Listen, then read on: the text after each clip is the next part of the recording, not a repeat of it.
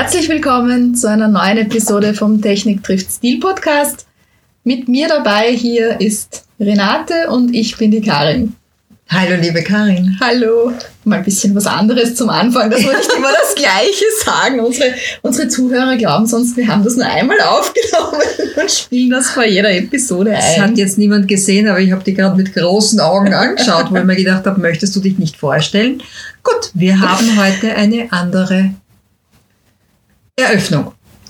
Genau. Wir haben ja heute auch schon einige Episoden aufgenommen. Wir nehmen das ja immer im Bulk auf, weil wir uns ja natürlich so selten wie möglich oder notwendig treffen wollen, auch in Zeiten mit Covid-Impfung und Test natürlich. Sind natürlich immer getestet, was uns ganz wichtig ist, das auch noch zu erwähnen. Genau, so, heute am Plan haben wir das letzte Thema aus unserer E-Mail-Serie und wir haben uns das auch ganz bewusst bis zum Schluss aufgehoben. Das kann dann nur die Signatur sein. Genau, weil die gehört ja auch ganz im Schluss in eine E-Mail hinein. In jedes E-Mail oder in nur manche? Wie Mm, würdest du das machen? Ich würde also von der Stilseite her, wenn man schon öfter miteinander geschrieben hat, beziehungsweise wenn es mal hin und her geht, dann kann man sich die Signatur natürlich sparen. Was man sich, und das gehört jetzt nicht zum Thema, ich sag's trotzdem, was man sich nicht sparen sollte, ist die Grußformel auszuschreiben. Das ist etwas, wo ich mir den Mund fusselig rede. Es muss doch die Zeit sein, statt LG liebe Grüße zu schreiben. Es ist einfach wertschätzender. Ich kann das nur bestätigen. Ich habe mir das jetzt angewöhnt auch und mache das auch jedes Mal, dass ich es ausschreibe. Und ich muss ehrlich sagen, die Rückmeldungen oder die Art und Weise, wie mir Leute dann zurückschreiben, das 1001, die sind dann auch viel wertschätzender. Also ich Ja. kann es auch den Zuhörern nur empfehlen, sich das ähm, anzu, anzutun. Also es ist ja nicht viel Arbeit, aber es auch wirklich konsequent zu machen. Ähm, es zahlt sich aus. Ich habe es selbst getestet. Oh, das freut mich, meine Liebe. Und wie gesagt, das sind ein, zwei Sekunden, dass man die paar Buchstaben in die Tastatur tippt. Natürlich in einem äh, SMS, in einer äh, WhatsApp-Nachricht, natürlich kann man es da abkürzen, gar keine Frage. Aber wir sind ja beim E-Mail, also beim E-Mail bitte die Grußformel immer ausschreiben. Aber jetzt zurück Genau, zur also ich, ich schreibe dann eben liebe Grüße, Karin oder freundliche Grüße, Karin Heberle, wenn ich die Person jetzt noch nicht so gut kenne. Mhm. Ähm, ja, dann habe ich natürlich in meiner Signatur drinnen ähm, das Unternehmen, wo ich arbeite, meine Anschrift, meine Telefonnummer. Den eigenen Namen. Na, da, der steht ja schon unter der Grußformel drinnen. Den habe ich jetzt nicht direkt in meiner Signatur. Oh, Sollte ich das doch machen? oh. Es Auch- geht auch heute wieder noch, dass ich das dazu lerne. Ich bin froh, Renate, dass ich dich habe. In die Signatur gehören viele Dinge, aber nicht die Großformel. Das heißt, Nein, nein, die die ist ja Großformel extra. immer extra. Und dann, wenn du schreibst, äh, liebe Grüße Karin, das heißt, wenn du da schon öfter hin und her geschrieben hast, brauchst du deine komplette Signatur nicht mehr anhängen. Das mache ich dann meistens auch Okay. gar nicht. Also ich habe es mir auch so eingerichtet, ich habe eine, eine vollständige, sage ich mal, die, die Deluxe-Variante, nennen Mhm. wir es mal so, wo halt alle Informationen drinnen sind. Die schicke ich zum Beispiel, wenn ich ein erstes E-Mail rausschicke oder wenn es eine Person ist, ähm, die ich noch nicht so gut kenne, die mich Mhm. angeschrieben hat, auf die ich wo ich ein, auf eine E-Mail antworte, kommt die rein. Wenn es jetzt jemand ist, mit dem ich regelmäßig hin und her e-maile oder eine Person, die mich sehr gut kennt, dann habe ich auch eine ganz kurze Variante davon, wo nicht mehr alle Informationen drinnen sind, aber doch die wichtigsten. Gut, dann gehen wir zurück auf die ähm, großartige Die Deluxe-Variante. Formel, die Deluxe-Variante. Und äh, das hat mich so fasziniert, dass ich es gleich wieder vergessen habe. Entschuldige. Was gehört in eine Deluxe-Variante hinein? Ne, du hast jetzt erst schon gesagt, den Namen. Ich würde dann noch die Position, die ich im Unternehmen habe, dazu schreiben. Ja. Äh, das Unternehmen natürlich, ja. Mhm. Und ihr Kontaktinformationen. E-Mail-Adresse, Ja. Telefonnummer. Ja. Manche haben noch eine Faxnummer drinnen. Hm. Ja, wenn man eine hat, sage ich mhm. mal, schreibt man sie rein. Ja, ich habe zum Beispiel gar keine mehr. Ähm, ich glaube, das letzte Mal, dass ich ein Fax schicken musste, das ist jetzt schon 15 Jahre oder länger her. um, ähm, erlaubst du mir eine kleine Geschichte dazwischen? Na gerne. Ich war ja in einem großen Elektrounternehmen tätig und weil du sagst 15 Jahre, es ist ganz, ganz viele Jahre her, als wir ein Faxgerät verkauft haben und äh, der Kunde kam und brachte das Gerät zurück und hat gesagt, es funktioniert nicht. Wir haben es dann versucht äh, zu reparieren. Es war nichts zu reparieren, es hat funktioniert. Alles in allem kam er dreimal, bis wir draufgekommen sind, ihn zu fragen, was denn nicht funktioniert. Und er hat gesagt, immer wenn er das Papier reingibt, kommt es unten wieder raus. Es ist eine wahre Geschichte, aber ich werde sie nie vergessen. Herzig, ja. herzig. Gut, aber wir gehen wieder zurück. Wir waren beim Unternehmen, bei den Kontaktdaten wie E-Mail, Telefonnummer, Fax, wenn es gibt, Mobiltelefonnummer, Festnetz, Adresse. Genau, und natürlich Unternehmensinformationen, eben wie zum Beispiel eine Firmenbuchnummer. Mhm. Ich habe dann auch meine Links zum Beispiel drinnen zu meinen wichtigsten Social-Media-Kanälen. Mhm, Weil es gibt natürlich Unternehmen, die sind auf allen Social-Media-Plattformen vertreten. Da wird die Liste dann halt schon sehr lang. Da sollte man sich dann auch überlegen, ähm, vielleicht nimmt man nur die Top 2, Top 3 mhm. Kanäle Oft gibt es ja da auch genaue Vorgaben in den Unternehmen. Also wenn man in einem Unternehmen angestellt ist und nicht selbstständig tätig ist, wo man es ja selbst bestimmen kann, was man reinschreibt und wie man es formatiert ja auch. Ähm, einfach mal nachfragen. Mhm. Interne Kommunikationsabteilung oder Marketingabteilung. Oft gibt es ja auch irgendeinen Leitfaden für Mitarbeiter diesbezüglich, ja. wo das ganz genau steht, was man reinschreibt ähm, was ich weniger empfehlen kann, ist, dass man die Kollegen einfach fragen geht, weil da fragt man mhm. drei Kollegen, kriegt drei verschiedene Varianten und keine davon stimmt, ja, auch schon erlebt. Also da zahlt sich auf jeden Fall aus, dass man die offiziellen firmeninternen Stellen natürlich befragt.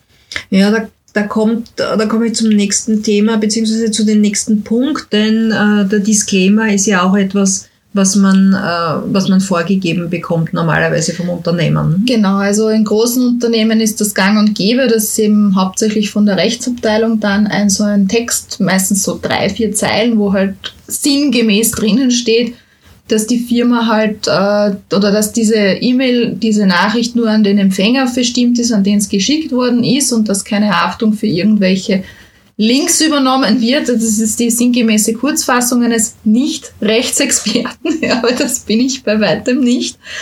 Aber ähm, das ist oft ja der Fall, dass das drinnen ist. Ist dann auch ganz lustig, wenn das Firmen automatisiert an die E-Mails anhängen.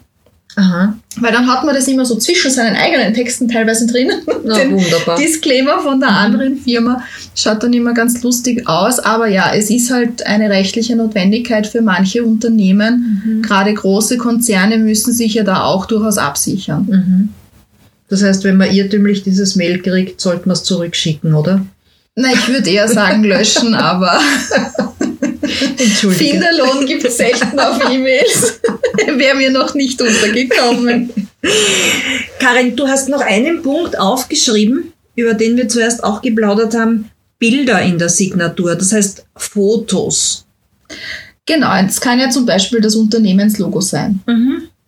Mhm. Ähm, da wäre es halt nur zum Überlegen, dass man halt jetzt nicht unbedingt die XL-Variante in der High-Definition-Auflösung ähm, dahin das E-Mail hineinpackt. Auch da halt einfach wieder im Unternehmen nachfragen, ob es eine, eine E-Mail-signaturtaugliche Variante gibt, ja, ähm, die man eben verwenden kann. Mitunter kann man dieses, dieses Bild ja auch über einen Link quasi einbinden, wie auf einer, auf einer Webseite, dass halt quasi das Bild nicht wirklich mitgeschickt wird, aber wenn die andere Person es öffnet, wird dieses Aha. Bild vom, vom Server erst geholt. Ja, ist halt dann auch immer die Sache, beim Empfänger kommt das E-Mail dann nicht durch, weil diese URL geblockt ist, dann ist dieses komische rote X, ja. schaut halt auch nicht ja. gut aus. Gibt beide Varianten. Ähm, da gibt sicherlich auch kein richtig und kein falsch. Ich würde halt sagen, ein Logo in einer Signatur gehört für mich persönlich rein mhm. aber halt klein halten. Ja, ich habe äh, in der Euphorie, als ich mein Logo bekommen habe und mir das ja so gut gefällt, habe ich die High-End-Variante von 1,5 MB in die Signatur reingegeben, worauf mir dann Gott sei Dank der Erste, der diese E-Mail bekommen hat, mit der neuen Signatur geschrieben hat, damit machen Sie sich keine Freunde und hat mir den Tipp gegeben, maximal 150 KB. Genau, das ist ein guter Richtwert. Ja. Ich habe es dann auch geändert, weil ich jetzt mittlerweile zwei Logos drinnen habe. Also da muss man schon sehr aufpassen. Also gerade ja. als Einzelunternehmer. Ja, es ist, es ist halt einfach so, wenn man dann sich überlegt, man möchte vielleicht einen Anhang dazu hängen noch. Also wir haben das ja am Anfang von unserer E-Mail-Podcast-Serie da jetzt auch schon besprochen. Ähm, das zählt natürlich auch in diese ganzen 20 MB rein, das Logo, was wir haben. Und wenn wir da eben jetzt so wie du eineinhalb MB verwenden, dann bleiben uns eigentlich nicht mehr ganz so viele übrig. Dann hat man vielleicht zwei, drei wichtige Anhänge noch und der nächste, der absolut wichtigste, kann dann mehr, mehr mitgeschickt werden. Also darauf achten, auch wenn das Logo noch so schön ist, dann doch mit der Anzahl, mit der KB-Anzahl runterfahren. Genau, und in vielen Unternehmen ist es ja auch so, dass unterhalb von der Signatur dann so auf die Art wie so eine Bannerwerbung noch eingeblendet ist, weil halt demnächst wieder, weiß nicht, eine Webinarserie startet oder irgendein anderes Event ist, es ein besonderes Angebot gibt oder ein neues Produkt auf den Markt gebracht worden ist. Da kann man da ja unterhalb der Signatur das schon in Form eines kleinen Banners einbinden, aber auch da halt einfach darauf achten, dass es nicht zu groß wird, weil der Empfänger hat ja einfach auch damit keine Freude. Mhm. Das heißt, im Grunde ist es relativ einfach. Bin ich in einem Unternehmen, gehe ich in die Marketingabteilung oder in die PR-Abteilung und frage, was ist denn wichtig und richtig?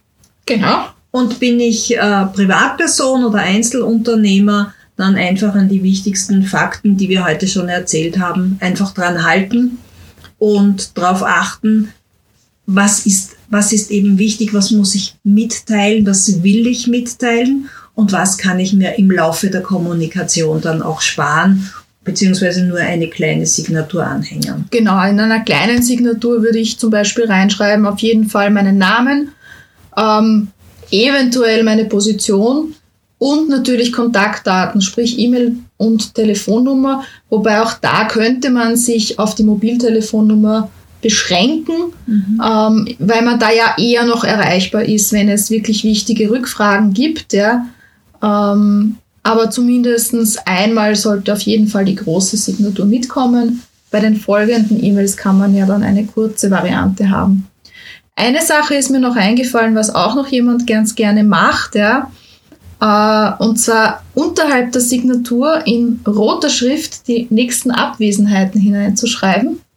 Äh, so quasi als Vorankündigung für, da bin ich dann auf Urlaub, in der Zeit kannst du nicht auf eine Antwort von mir rechnen. So ein bisschen auch so, wenn du was Dringendes brauchst in den nächsten zwei, drei Tagen, schick's mir jetzt und lass dir nicht Zeit, weil sonst kommt ja dann im Urlaub die Abwesenheitsnotiz. Die haben wir eh auch in einer von unserer ersten Episoden, haben wir schon besprochen, Abwesenheitsnotizen und was hineingehört. Die E-Mails waren das. Ja, ich hoffe, es war für euch heute wieder was Interessantes dabei.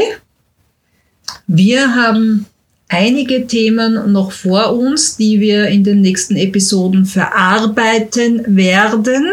Aber wir freuen uns natürlich immer über Anregungen, wenn es Themen gibt, die ihr hören möchtet, die euch interessieren, dann unter hallo at technik-stil.at könnt ihr die uns natürlich jederzeit mitteilen.